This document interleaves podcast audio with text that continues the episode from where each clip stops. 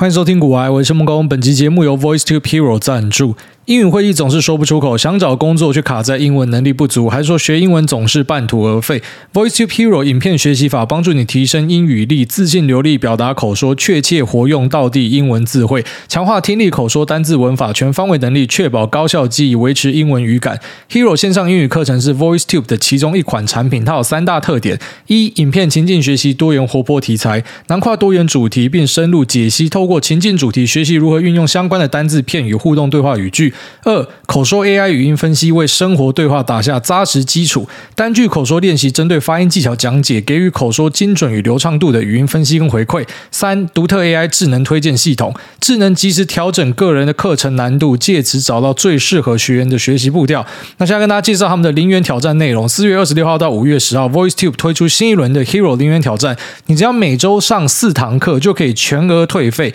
已经有万名的用户零元挑战成功，培养定期学习的好习惯。挑战成功呢，全额退费。那这次也提供给股癌听众专属的九折优惠码，G O A Y E 九零给粉丝。对于想要掌控国际趋势、提升英语能力、了解国外股市的朋友们来说，这是一个最佳帮手。这边提供给所有需要朋友们，你可以在链接上找到相关的资讯。那再来呢，在脸书上面有抽奖，如果说想要参加抽奖呢，可以去看一下我们脸书的贴文。好，节目一开始，我们先跟大家推荐一下影集，因为可能有鉴于越来越多人会被隔离。虽然我看到目前隔离的政策是往更好的方向去走，就像好像变成什么三加四之类的吧。其实我觉得一直往下说绝对是正确的。你现在还在走封城那一条，还有封城想法的人，不是笨就是坏，只有这两种，甚至就是被匪谍给渗透了，就这么简单。因为全世界只有中国在玩这一招，你在学中国玩一样的招数的话，你们就是活在一个非常落后的地方。所以看到现在大多数的政治人物，特别是当权者，他们开始去往一个正确的道路上走，我觉得是很好的一件事情。本来就是。该这样子慢慢去开放。那有些人会去扯说什么会有人死掉，什么对车祸有人死掉，流感有人死掉，我们不要再吵这个，就吵这个是很无聊的事情。本来就是有人会死掉，每天就是有人会死掉，有人在路上抽二手烟，那你闻一闻你也闻到，干你啊得肺癌死掉，就是有人会死掉。所以不要把任何一个国民可能会死掉，然后当成是一个枷锁，靠在全部人身上。所以我们全部人就应该要怎么样，所以大家才不会死掉。那如果是这样的话，从现在开始撤销驾照，大家不要开车，永远不会有车祸死掉的人，就这么简单一件事。所以很多人那个逻辑是跳不出来，他一直去停留在一个非常乌托邦的环境里面，他觉得他自己可以去设定一个可控的变因，然后导致那这个全世界呢就可以按照他想要的方式去走。就跟他讲说，那我们一天就是开放多少人确诊，然后按照这个步调的话，叭叭叭，我们就不会叭叭叭。对他妈，全世界就只有你们国家有公卫学者，就你们国家最聪明，别人都是蠢蛋，开放的都是白痴，他们都没有想到这一招，就这么简单哦。所以我觉得目前走的方向其实是正确的。那如果说你被关在家里隔离的，我相信那个天数一定会越缩越少，因为社会。还是要继续运行，不可能说什么因为一些人的恐惧，那就导致整个社会就不运行了，那是一个更惨的状况。那关于家里呢，可能就是看一些影集打发时间。然后我觉得啊，近期这两部影集虽然都是系列作，就它不是一个什么新的影集，可是真的非常推荐给大家。一个就是 Ozark，Ozark 好像在好像是明天还是后天，反正四月底呢，它会推出它新一季的下半部哦。那新一季的上半部超精彩，我上次推荐给大家，那大家都说超赞，那啊千万不要错过，就是它下半部要出来了。然后再来另外一个就是 Better Call Saul 绝命律师，他是绝命毒师的一个类似，应该算前传吧。啊，就如果说你有看《绝命毒师》，知道里面有这个律师。那这个律师的角色因为太有趣了，所以最后面他就有他自己的影集。那这影集呢，我觉得跟《绝命毒师》有一点像，就是比较偏向慢热型的影集。你一开始看可能会觉得。有一点无聊，就像那时候大家在推《绝命毒师》的时候，那我当然就要跟风看一下。大家都说很好看，我当然要看一下。然后每次大家看五分钟就关掉，然后不然就是看到《绝命毒师》那个老婆一出来，妈，那个老婆真的是干超令人反感的。看到老婆就把电视关掉。那但是到后来呢，就是慢慢的哦，反正就看一点看一点，然后最后面就像是倒吃甘蔗一样，就变很好看。我觉得《绝命律师》也是差不多一个这样味道的东西，它的节奏可能没有到很快，可是在剧情的刻画上，我觉得做得非常好。那就推荐这两个影集给大家。就如果说你下次在家里隔离之类的，那希望大家都。平安，那希望大家都可以安然的度过这一次的肺炎哦。就是全世界的人都已经过去了，那没有理由我们台湾人是没有办法的。我相信大家一定都会过去哦。那也祝大家，呃，这个当然我们知道有一定的几率，你有可能是中症或重症，那个是没有办法的事情。但我就希望说大家不要碰到这样的事情。那如果说真的有碰到的话，记得去找这个专业的呃医疗人士哦，然后来寻求帮助，就不要上网去找一些什么偏方之类的，这是非常重要的。好，那我们接下来快速的带一下 Elon Musk 去收购 Twitter 这件事情有最新的进度。目前大家已经确定是木已成舟了，除非说什么政府有关单位那在后面突然间介入或什么的，那不然呢，应该就是确定用 forty four billion 四百四十亿美，那一股是五十四点二的价格，向公开市场发出一个收购邀约，把这家公司收购私有化下市。那当然，他之后会不会再重新上市，这我们就不确定了。但目前可以确定的事情就是，他把这家公司呢已经变成他自己的囊中物了。啊，他之后就是 Twitter 的老板，那是全资。收购这家公司，那首先第一件事已经是大家就很怀疑说，干这家伙不是没有房子吗？虽然我们都知道他是首富，可是我们知道他的资产全部绑在特斯拉嘛？那他是不是要卖股票了？然后看到特斯拉大跌，有些人讲说他不是要卖股票了，是不是靠卖股票然后来来达到这个哦？因为他收购需要有一个价金嘛？那我稍微看了一下，应该不是这样。他收购的价金来源呢，一部分是银行团的连贷哦，那连带的抵押项目呢，就是 Twitter 这家公司未来的现金流，所以应该透过一个类似发债的方式。那再来呢，就是他使用自己的股票质押哦，那可能就是有去找一些。呃，什么私募基金之类的吧，好，大概就是三个管道，然后去把钱凑出来。股票质押的部分，我相信占比是很大，就他不需要自己真的去卖出他的股票，反正他股票本来就没有处分掉嘛，那我就把股票拿去押，那就可以贷款出来。那透过这样凑到了哦这笔钱，其实我相信 Elon Musk 以他的身份要去融资，本来就是一个很容易的事情啊。那我们昨天看到特斯拉大跌，当然就有各种风声出来，就说啊，可能是因为他卖股票才跌什么的。其实特斯拉昨天跌掉的这个市值呢，差不多可以买下三间 Twitter 以上了，我觉得是这么夸张，所以这个资本市场的。变化呢还蛮有趣的，特别在这种行情很剧烈的时候。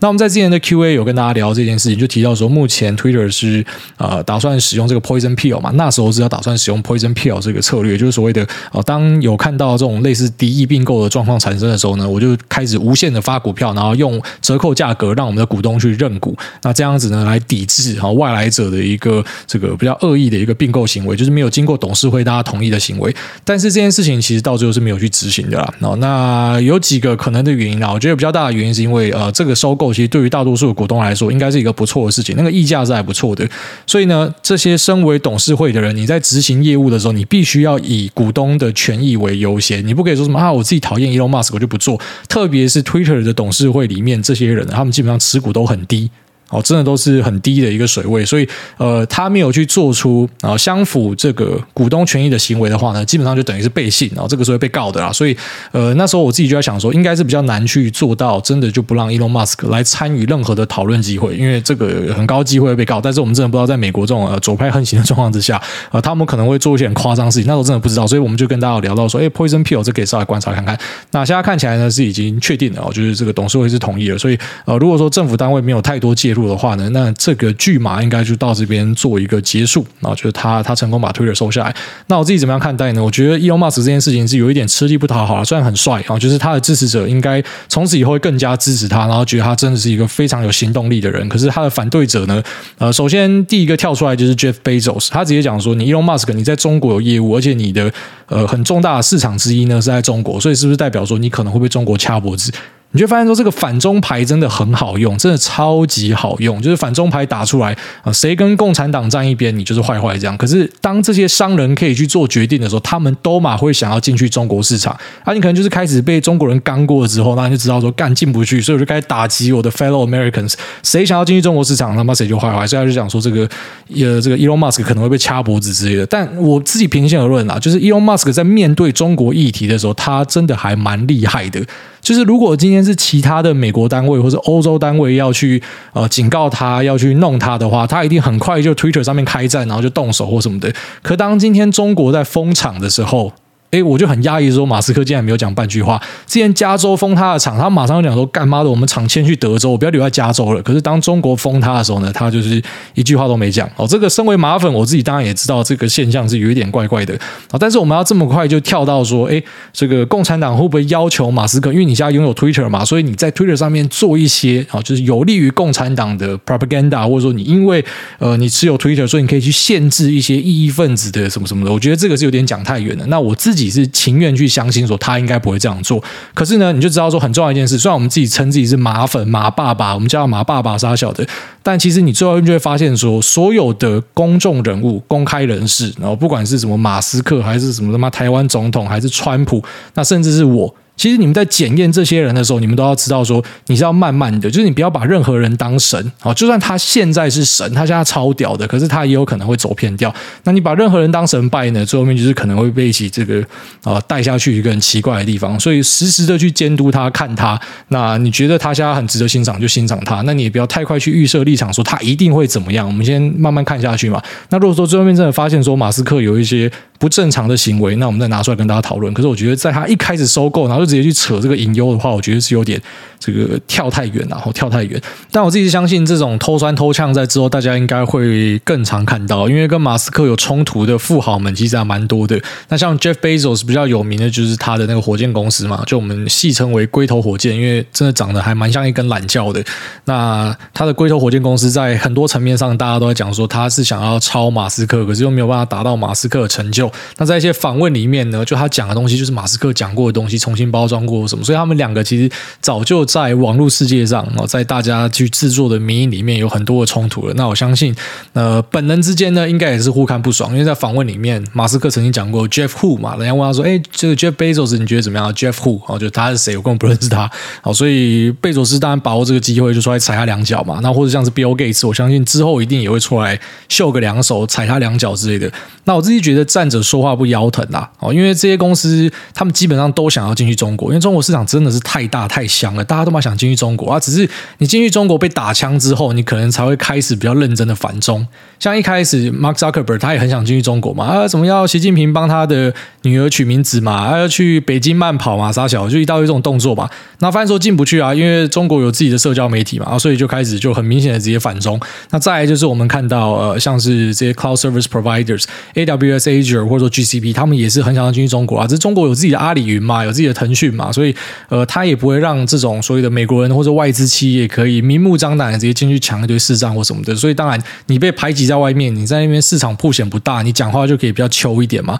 那马斯克他没有办法，因为他是想要提供平价汽车，所以他在中国去设了一个这个上海的制造点位嘛。然后外加中国人其实也蛮支持他的，之前有曾经想要抵制他的车子，就一些什么比较夸张的小粉红想要抵制啊啊，我们要挺中国国。可是后面你就发现说，哎，这个特斯拉在中国还是卖得很好，所以他必须要去做到这个产地直送嘛，就是所谓国产车嘛，所以在那边设厂什么的。那当然，这个一定会被大家拿来攻击，但我还是觉得我们慢慢去检验的，然后就是不要在一开始就直接很很武断的讲说什么他他是怎么样怎么样。那再来就是说，他对中国只要没有那一种就是很很明确的道德上的一个瑕疵的话，哦，就是他有些东西睁一只眼闭一只眼，不想要批评或什么，我觉得那蛮正常的。那就是有一点类似，本来每个人都有一点这种政治的取向嘛，像我之前也会跟大家聊到说什么台湾一些艺人去中国唱歌的，然后都台湾人就会对他们喊打喊杀。我自己觉得那个就是人各有志啊，他想要在中国做，他一定会牺牲掉一点。像台湾市场，台湾人就不想屌他们嘛。可是他可能也不想屌台湾人啊，那是一个互相的，因为他觉得哦那个地方比较好，比较香，那你就去啊。我觉得每个人都可以有自己的选择啊。只是对于那一种啊，可能就是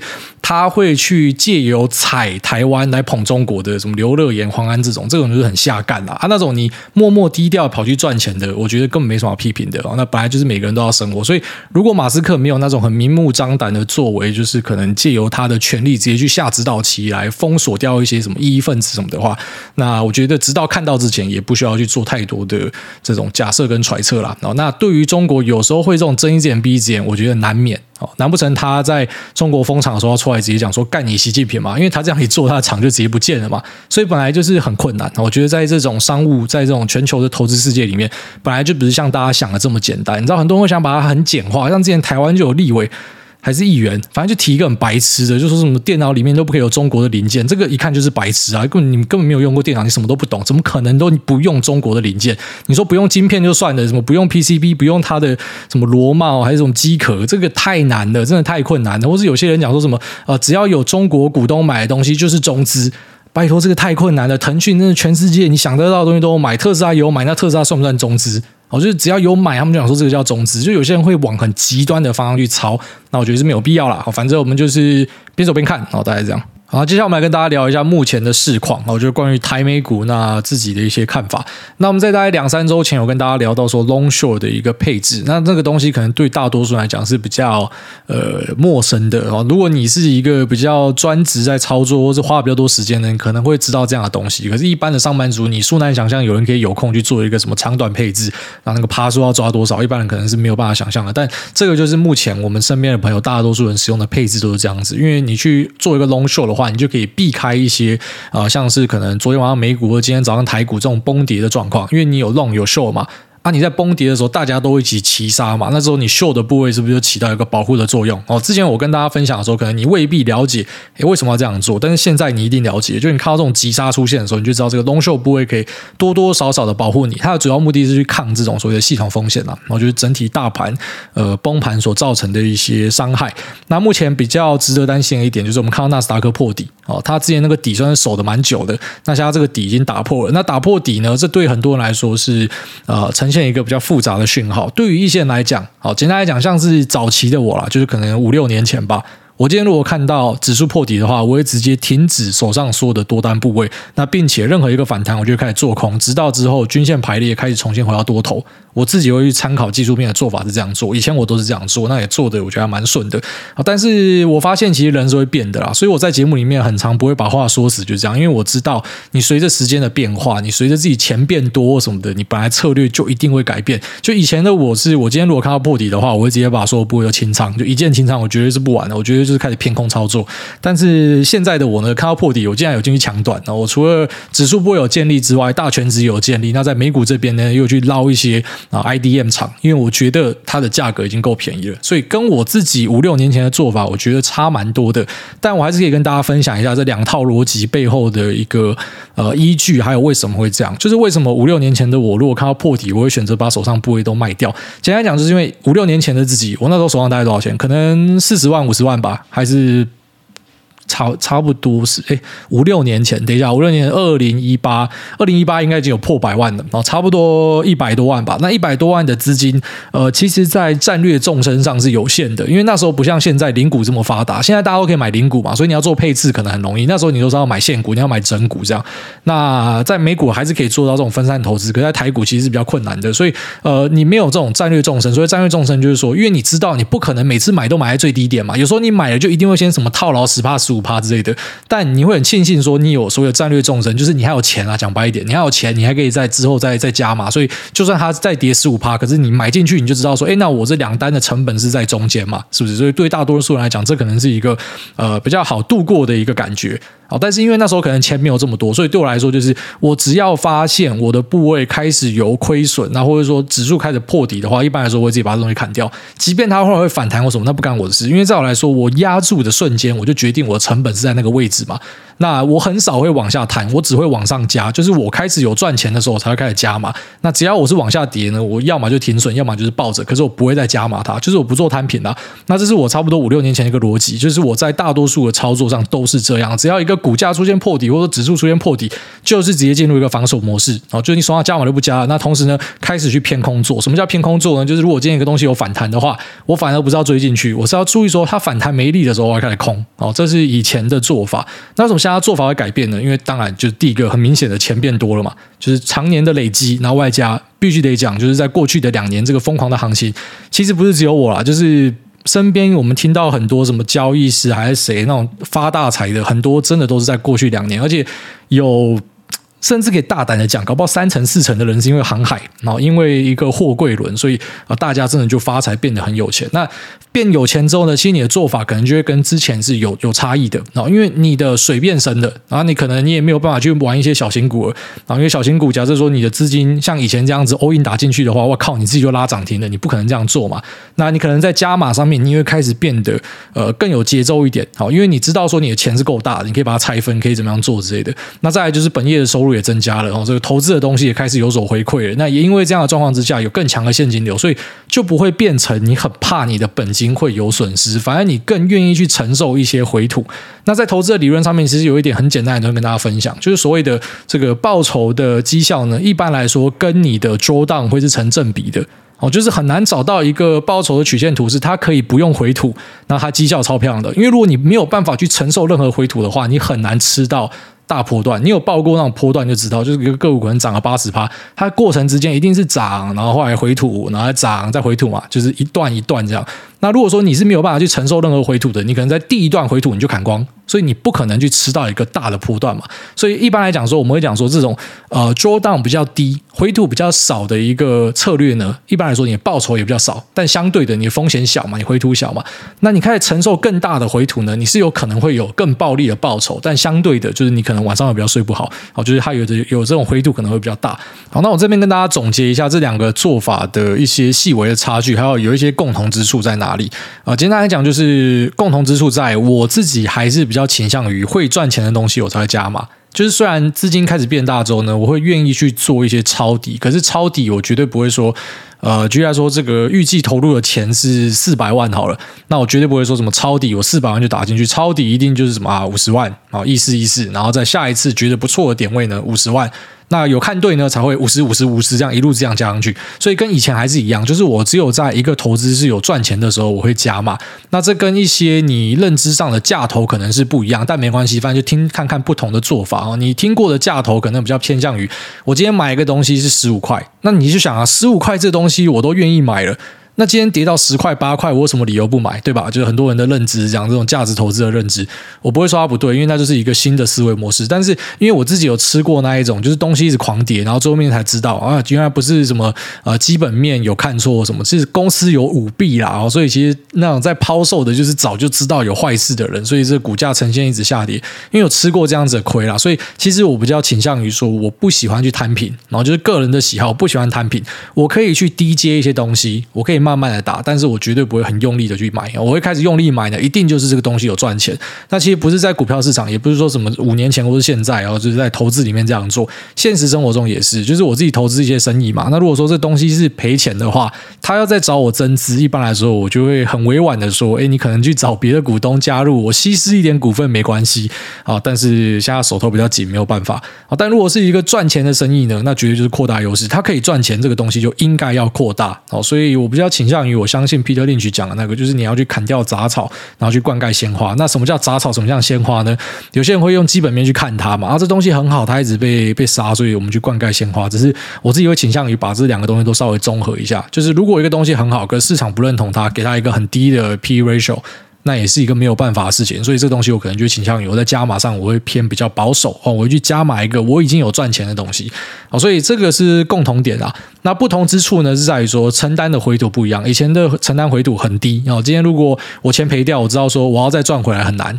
就是以以那时候的状况啊，所以我会更加的去守好我的下档，即便因为这样子，蛮多时候我不知道早期节目有没有分享过，像什么金像电这些买十几块，稍微往下回吐，肺炎的时候往下回吐一点，也全部砍掉，现在是八十几块嘛。然后耀华好像有一次也是这样玩，耀华虽然现在是跌到很便宜很便宜，可是它之前有一段起涨点，好像几年前吧。然后我也是它往下吐五趴，然后在突破的那一根，然后往下吐五趴，我就停损。然后结果就一路就喷喷走了。那现在的我呢，比较不会遇到这一种，就是可能这种停损后就喷走，因为我对于呃，就是我整个 portfolio 的承受度是变更高，我愿意去吃更深的一个回档。那当然一部分也是因为我对于产业的了解又更深了，所以我相信我真的有掌握一些资讯是别人不知道，那我可以承受更大的一个回吐。就是因为这样子，所以会有有这样的一个差距啊。但是你会说我以前那个做法是一个比较不好的，所以我现在才采用这个做法吗？我觉得不是哦。就是说，如果你现在让我回到之前的状状态哦，就假设我家破产了，然后回到五十万、一百万开局的话，我应该会继续我本来的做法，就是所谓的顺势而为，就只做顺势盘。今天这种破底我就不做了。那那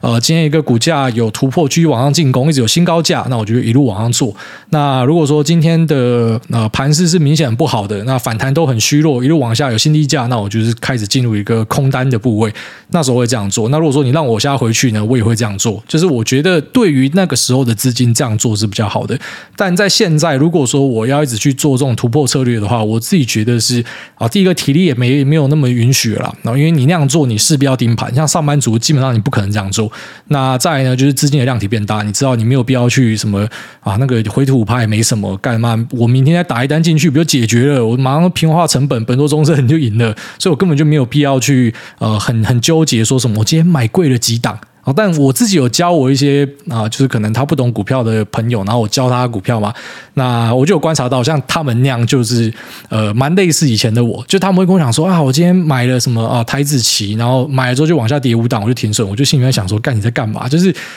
你应该是像台子棋，我自己会觉得说一百点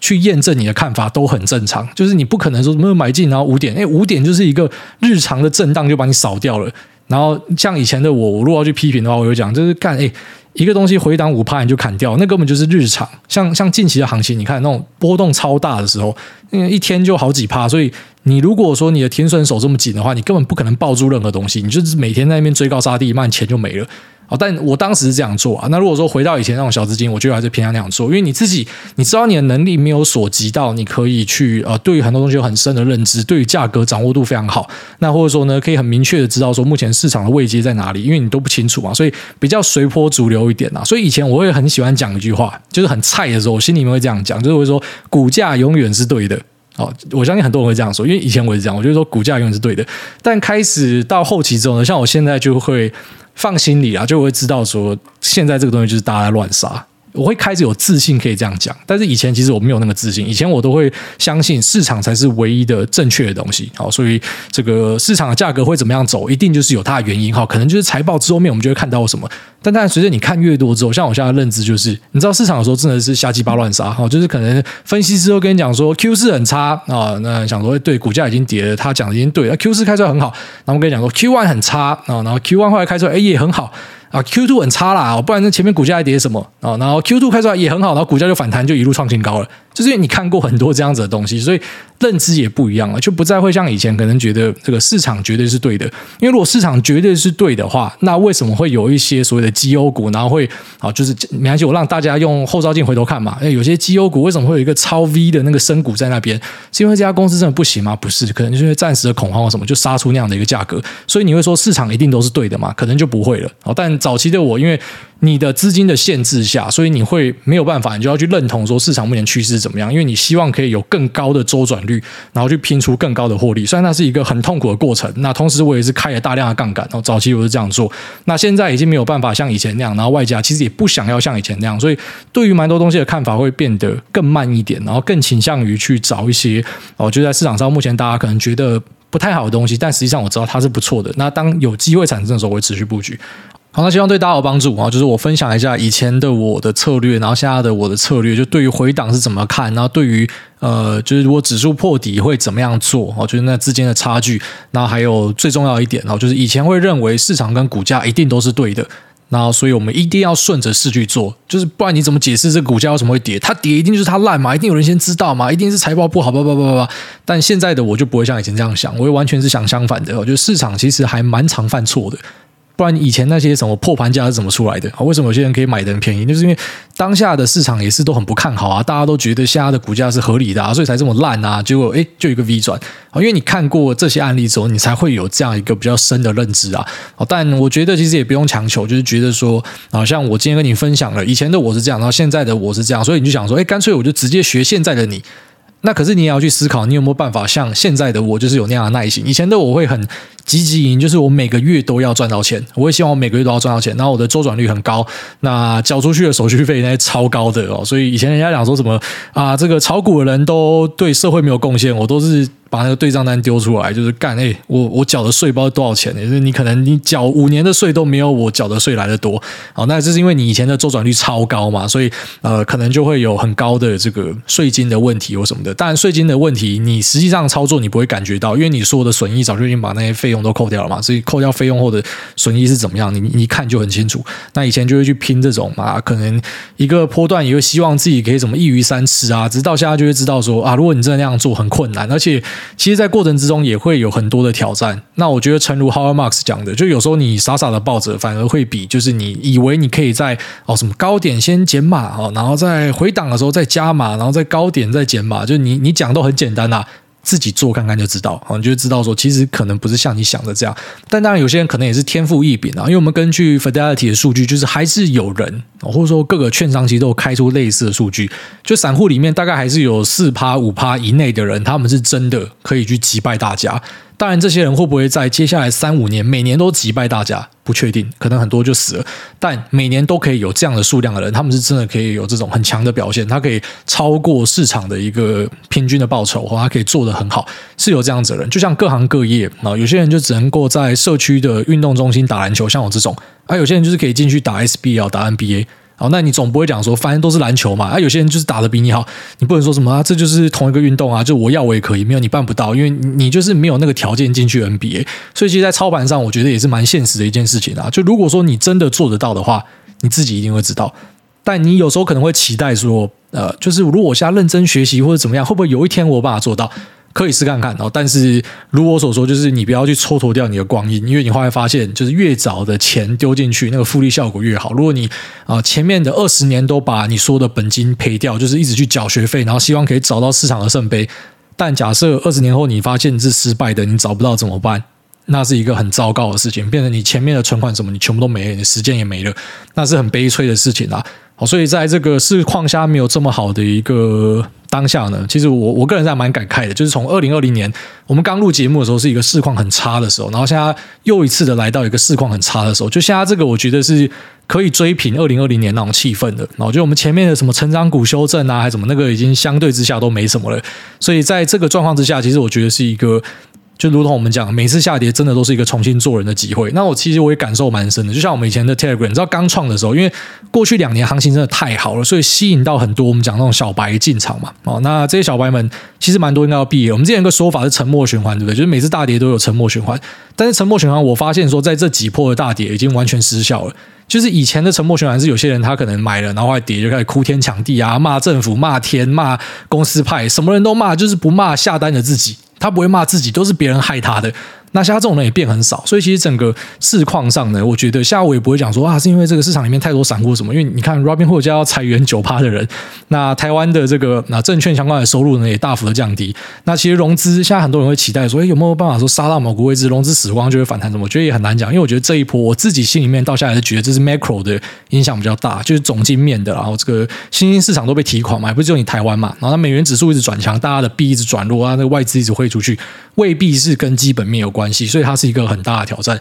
那一样啦，我就还是希望可以跟大家一起度过。那我看到什么，就什么 Telegram，大家的素质变好什么的，我是觉得还还蛮不错的啦。然后就是等于说你。有活下来的人，真的会有效的感受到我那时候跟大家分享的，就是你对于很多东西的认知会开始慢慢的不一样，心态会变得更稳健啊。然后之后呢，你一定会在下次的大多头，虽然我不知道什么时候会发生，但是你就会看到有新的人进来，然后一样就是耀武扬威，然后对吧？我最厉害，然后你就看到这样的人，然后最后没有发现说这些人又会不见。但是我们也要小心说，当我们在看他们，我想说他们会不见的时候，我们自己有可能会不见，就是战战兢兢啊，每一天都还是要呃追求着，就是。啊，尽可能的要要求生，然后不要去犯一些致命的错误。我觉得在投资里面，其实不要犯致命的错误是最重要的哦。就是你的报酬率很好，可是你会犯一个致命的错误，那没有用。就是你一次可以把你的钱赔掉五成七成的，你前面赚多少就全部吐光嘛。可是如果说你的致命错误犯的机会是变少的话，那其实你报酬就算没有这么好，整体的走势还是很漂亮的。好，那希望大家都可以共同的撑过这一波。那一样会继续再分享。然后，那如果说之后有注意到什么重大的东西，再跟大家聊一下。那接下来我们进入 Q 的部分。第一位徐满他说：“喵喵喵汪汪，欧洲减肥团，癌大好，知道癌大有在经营副业，小弟想在这个股市跌烂的时候提供癌大赚钱的方法。看到癌大变瘦，脖子回归，想请问癌大有没有要开发欧洲减肥团，在享受欧洲异国风情时又能减去身上的脂肪，这个事业说不定会很赚。想问一下癌大，前几集回答观众有说在台子期配 sell call，小弟想了想，不太确定这个方式是怎么样，还请癌大解惑。那最后祝癌大不再复胖，继续瘦回在飞机上吐舌头那张的。”程度好，谢谢徐曼。那台指期配销购其实就是某种程度的投资台湾大盘，在外加收权利金啦。简单来讲，这样哦。这样你应该可以马上理解。下面为这个三重谢梦工，他说财富自由念到就五星吹，之前还大开示根本就没有财富自由。马斯克是否最接近财富自由？就像神一样哦，世界神一样存在的人，他觉得推特没有言论自由，一言不合就买下，喊什么就涨什么，想射火箭就射火箭公司，想玩红色警戒就开新店。像我们肥宅只能够在便利商店达到财富自由，马斯克则是在全世界达到财富自由。诸位觉得马斯克会不会想玩？模拟市民想要弄个美国总统当当，最后祝挨大跟各位听众财富自由。OK，拜。对，就是他是一个很风流的人啊。可是你不要忘记，他是世界首富啊！世界首富对他来讲，他的那个钱活一千个辈子应该都没问题啊。所以他本来就可以比较任性一点。那会不会想当美国总统？他好像不能当吧？他不是南非裔嘛？南非裔应该是不可以当美国总统啊。下面这个标股小小虎他说：“五星潮吹，挨大你好，我是标股小小虎，我靠着大量短线交易，前两年资产都有成功翻倍再翻倍，但是今年行情比较难做，就改成偏长期持有美国航空、邮轮相关的股票，想赚疫后复苏行情，采用慢慢分批布局的方式，目前已经进场二分之一的资金。想问挨大对于美国航空、联合航空、嘉年华邮轮有什么样的看法？觉得迟早会回到疫情前的高点是不切实际的想法吗？另外还想请教挨大，像挨大很看好发哥长期的发展，那台湾 IC 设计二哥螃蟹也是一样看好吗？谢谢挨大五星推爆。好，那前面的第一个问题，当然我对于航空跟邮轮股并不是有很深的研究，所以我不好在这边直接做太多的评论。但是我可以分享一个看法哦，就是现在很多人会拿疫情前跟疫情后来做一个比较嘛，可是可能会忽略一件事，就是说疫情其实对整个人类社会来说是造成一些回不去的质变。好像是一些数位转型，但我们不会讲说，因为一些数位转型，所以大家都不用搭邮轮，不用搭飞机嘛。不过，因为很多人会用这样的逻辑去套，就是他在疫情前有这个位置啊，什么一些电影院公司、一些航空公司、一些游轮公司，那在疫情之后，我们回去原点的话，是不是这个股价也应该要回去，甚至再创新高？呃，这个是未必哦，这个我觉得是未必。那至于你觉得航空跟邮轮有没有机会呢？我觉得是还可以参考看看的哦，这是可以参考看的标的，没错。只是我们现在要考虑的点，可能是你知道，现在市场上很多都在炒衰退嘛，像 FMS 的调查里面就是认为说，这个啊经济衰退是他们现在最担心的事情。虽然我我严格上来说，就是三个月、五个月之后，搞不好这些基金经理人他们又在担心不一样的东西了。但假设这真的发生的话，就假设有消费紧缩的状况发生的话，那是不是这个复苏的时间又会拉更长？然后这大家可以去想看看。但我目前还是倾向于相信说，其实经济状况是偏好。那目前你看到联准会这种偏鹰的作为或什么的，它其实是为了打击通膨所做的事情，并不是说什么外面很萧条，然后它才要去升息。好，反过来了，是因为外面很好，就业太旺，所以他们才必须要去升息。然后大家也怕说，因为这个升息会让呃很多人的这个银弹会收拢啊，然后可能这个贷款的压力会变很大，所以导致可能进入衰退啊，企业因为这样子要裁员什么的，那个因果关系要先顺清楚啊。那再就是下面这个。呃，长期看好发哥的发展，那 IC 设计二哥螃蟹也是一样看好嘛。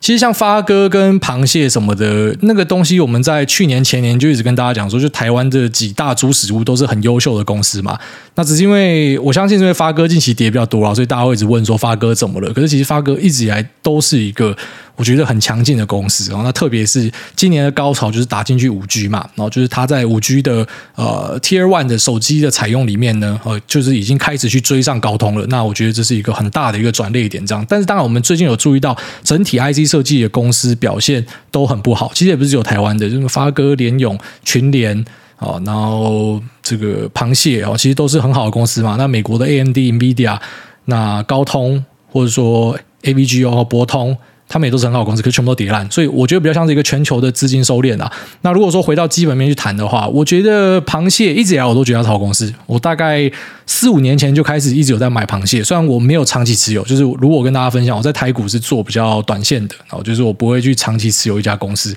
那周期可能了不起，半年一年就很多了。一般来说，我是这样做。那我以前会讲说，它是一个超强、超有竞争力的公司，而且螃蟹很有名的地方是它 cost down 的技巧超级好，就是一样的 spec，它可以做的最便宜啊。它就是办法，就是这边拆东拆西，然后效能一样，然后可是最便宜。但是呢，它有一个比较大的隐忧，就是联发科开始加入了 WiFi 的竞争。我觉得这是一个比较大的隐忧。应该说，他本来就有在做 WiFi 啊，只是他他在这边呃物联网的部分呢是开始去发力了。然后还有在周末有一个很大的新闻，就是联发科切入了 USB 四点零，这对超多二线厂来说，我觉得是核弹级的威力。好，就是比较明显的，可能大家会想到就创维啊、祥硕啊，然后或者是。啊，还有还有大概三四家吧，反正有在做什么这个 USB 四点零的 host 端啊、hub 端啊或什么的，就是发哥可能都会把它整合进去一个晶片里面。那当然，他可能就可以去吃下很多单，有点像是一个一线的选手来抢这些二线 IC 厂的东西，所以大人打小孩啦。好，那我觉得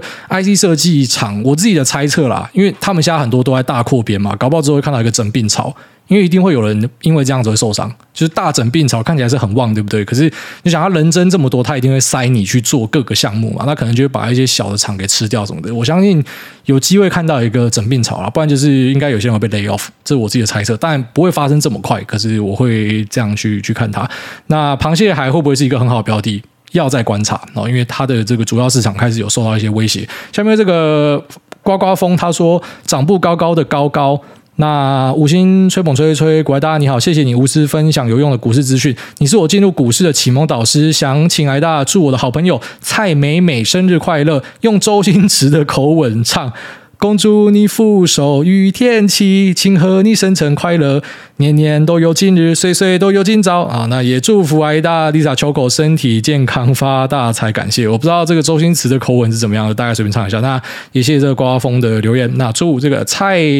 美美生日快乐。下面一位皮皮侠他说：“Lily，诸位好，五星吹吹，想请问诸位会怎么样去建立孩子的财务金融观念？常常观察到亚洲传统家庭，其实对于家庭财务是有些讳言，对于金钱的话题总是。”有些敏感，例如晚辈不太能过问家中的财务规划。知道比较好的情形是，家长都默默的帮孩子做理财，等到成年再交给他。但财务这种东西总是会面对。想请教诸位这样的财商的人，那未来会怎么教育孩子这块呢？谢谢癌大，祝全家健康平安。其实我对于小孩教育真的没有想太多诶。因为我近期跟我朋友沟通，我都发现说我是一个非常状况外的。呃，什么幼稚园早就要去排了？呃，你要送他去蒙特梭利？哦，那不不不，干他妈他们都是有一大堆规划。我想说，干我以前都是我妈是垃圾养大的，所以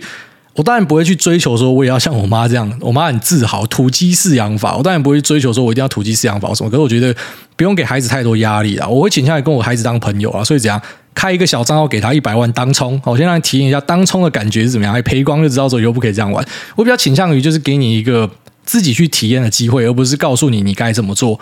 因为特别是像我自己，我觉得很幸运的一点哦，特别是这个做了节目之后，真的是非常幸运，认识了各方很强的人哦，真的是大家都带着武器来相见，很厉害的人。我真的觉得自己非常的渺小啦。所以你说什么像我什么财商高什么杀小的，我自己觉得。未必哦，世界上高手真的太多了，所以我没有资格去教我孩子一定要怎么样做。我可能可以拉抬他一把，然后我可能会给他一些尝试的机会。但是呢，我会希望说他是更。啊，开阔心胸去面对所有的事情，就是没有一个绝对的准则。那至于会不会像传统家长，就是你压岁钱先收起来，我帮你管理？我觉得不会，压岁钱你就自己保管。因为像我从小，我的压岁钱也是自己保管，我是相对幸运的孩子。就是隔壁的小孩有什么压岁钱都被他妈收走，那确实有些就是帮他理财，然后之后给他。啊，有些呢就是被爸妈吞掉了。哦，那我是倾向于我会让他自己去处理。那我当然呃，在过程之中一定会试着哦，就是希望他耳濡目染嘛，教他一点我认为是比较相对啊正派的一个财商的规划。但他要怎么做，我会尊重他，除非他真的走偏掉，那我才会去介入。哦，我觉得是这样。那下面这个用砖脚漆看起来两光两光，照样之前留言过吧？哎，我跟你讲，大家你没有留言过的就稍微哈，就是隔个几集。至少五级十集在留言呢，就给大家一个机会。他说：“五星吹捧优质好节目，小弟在建筑工地工作，那一直不懂一个问题：何谓技术专业人才？举例 A，本国人工作机械操作有重型机具证照；B，越南人看不懂中文，所以不考重型机具证照，不过一样在开重机具；C，顶大机械系毕业，说的一口好电动力学，不过不敢剪电线，连螺丝正反牙都分不出来，挂号总说老师没教；D，保全美。”每天都在玩手机跟开关工地门，不过全部人的薪水都是四万左右，不知道为啥薪水是一样的，这样缺工不是正常的吗？那如果因为有人没打疫苗，所以要清零，那可以请看看我们营造业的公安死亡数，平均两天死一个，永远出了事都是基层的问题，走在工区内还要担心天上掉下来的礼物，如果真的被砸了，还会说那是包商的问题，跟总包无关。可是合约是你总包给的，挂号你贵为一个总包，你连真假牌照都分不出来，然后包商换在。在换在个公司名字人员不换工程照做，再反过来看工地门口的保卫工地安全环境招牌，看起来真的是很讽刺。做最辛苦的事情，银行还因为你是高风险产业，利息比别人高。如果有幸被主委念到，想请问主委最近有手工锯机的业配吗？题外话，如果把人装在中部粽里面，很快就会因为里面中空而裂掉了，沥青反而适合。好，这位在工地工作的朋友应该是压力太大哦，千万不要去想这种把人装在中部重里面的事情，不然以后这个假设有人真的被装在中部重里面，大家第一个查就会跑来查你。然后有没有手工机具的业配？目前没有哦，但是希望你这个留言之后会开始招来这些人。那他前面讲的就是为什么这些人的薪水都一样？其实应该这样讲，你不可以期待薪水会有很快、很很急的变化，除非说有一些很急的单，像是台积电建厂，然后去敲了一堆人走嘛。我知道连什么长荣航太、华航修飞机的这些机务一大堆都被被抢走了。所以一般来说，当你今天希望你的薪资有所调整，最快的方法不是站在原地等待，是直接他妈跳槽换工作，绝对是加薪最快的方式。好，这边给大家的一个建议。然后再来就是说，呃。就是说，这个缺工怎么样的，或者说什么什么的，那个那个其实比较倾向于说。呃，简单来讲，就是他可能就是开一个死猪价，因为你知道，在包商的的的逻辑里面就是这样嘛，就是总包包给小包嘛。啊，其实大家早就都把怎么你要赚多少利润都算好了嘛。他可能就丢一个死猪价啊，有有人就有人，没有人的话，那就是本来的人，然后可能加倍工作嘛之类的。但其实我相信这个东西近期有在改善啦，因为至少我自己身边在做建筑的，什么室内设计的，大家讲说现在哎，师傅超难请哎，哦那一天要给的工资都很高什么的，所以现在是一个我觉得非常强劲的劳方市场。如果你觉得你的工作非常不满，趁现在赶快换工作哦！你你在之后，我觉得很难会有像今年这么疯狂的时候。所以赶快出去卡个位，可能是一个比较比较好好的事情。然后再来就是，呃，这个为什么银行会给你比较高的利息或什么？那个那个难免啊，就银行本来他们就是大小眼啊，这一定的，因为盈利事业要赚钱嘛啊。你如果是什么百大公司、国营企业、老师、公务员，那么你的利息一定最漂亮嘛啊。如果你今天是一个他觉得相对风险高，有可能不会偿债的，利息可能就是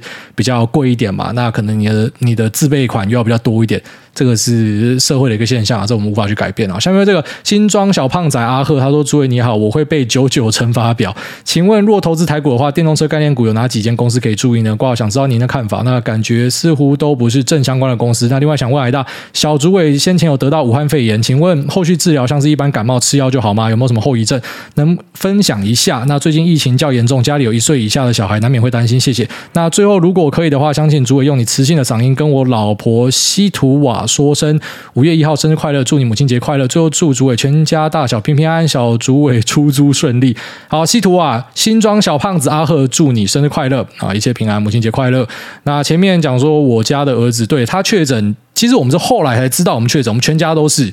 那我们是回推之后才发现说，对，有一天他的体温比较高，大概半天吧，所以我们全家严格上来说都算是无症状者。那我多分享一点哈，因为我的小舅子还有就是我老婆妹妹，就弟妹啦。他们两个也都有得病，那大概都是一天就痊愈，那都是没有打疫苗。那再来就是他们学校的小朋友，全部人都中过一轮的，有些还中第二轮、第三轮的，那也都是没有打疫苗。现在美国我知道小朋友开始打疫苗，可是欧洲打疫苗其实相对少，所以蛮多都是所谓的自然抗体。那有什么样后遗症？然后有没有去治疗？其实都没有去治疗，也没有后遗症。而且意大利呢，我在我个人的脸书上有分享，就是其实死亡率小朋友好像零点零二四还是什么，就超低啊，哦，真的很低。所以家长其实不用太担心，你反而需要担心的是，我知道现在大家都急着要把小朋友。塞去打疫苗，可是我会建议啦，等到这个疫苗有更完整的数据去佐证说，就是打这个疫苗呢，那它的啊就是不良反应或什么，其实它的几率呢是远低于哦，要远低于就是假设我让我小朋友去自然产生抗体的的几率的话，我才会选择去打。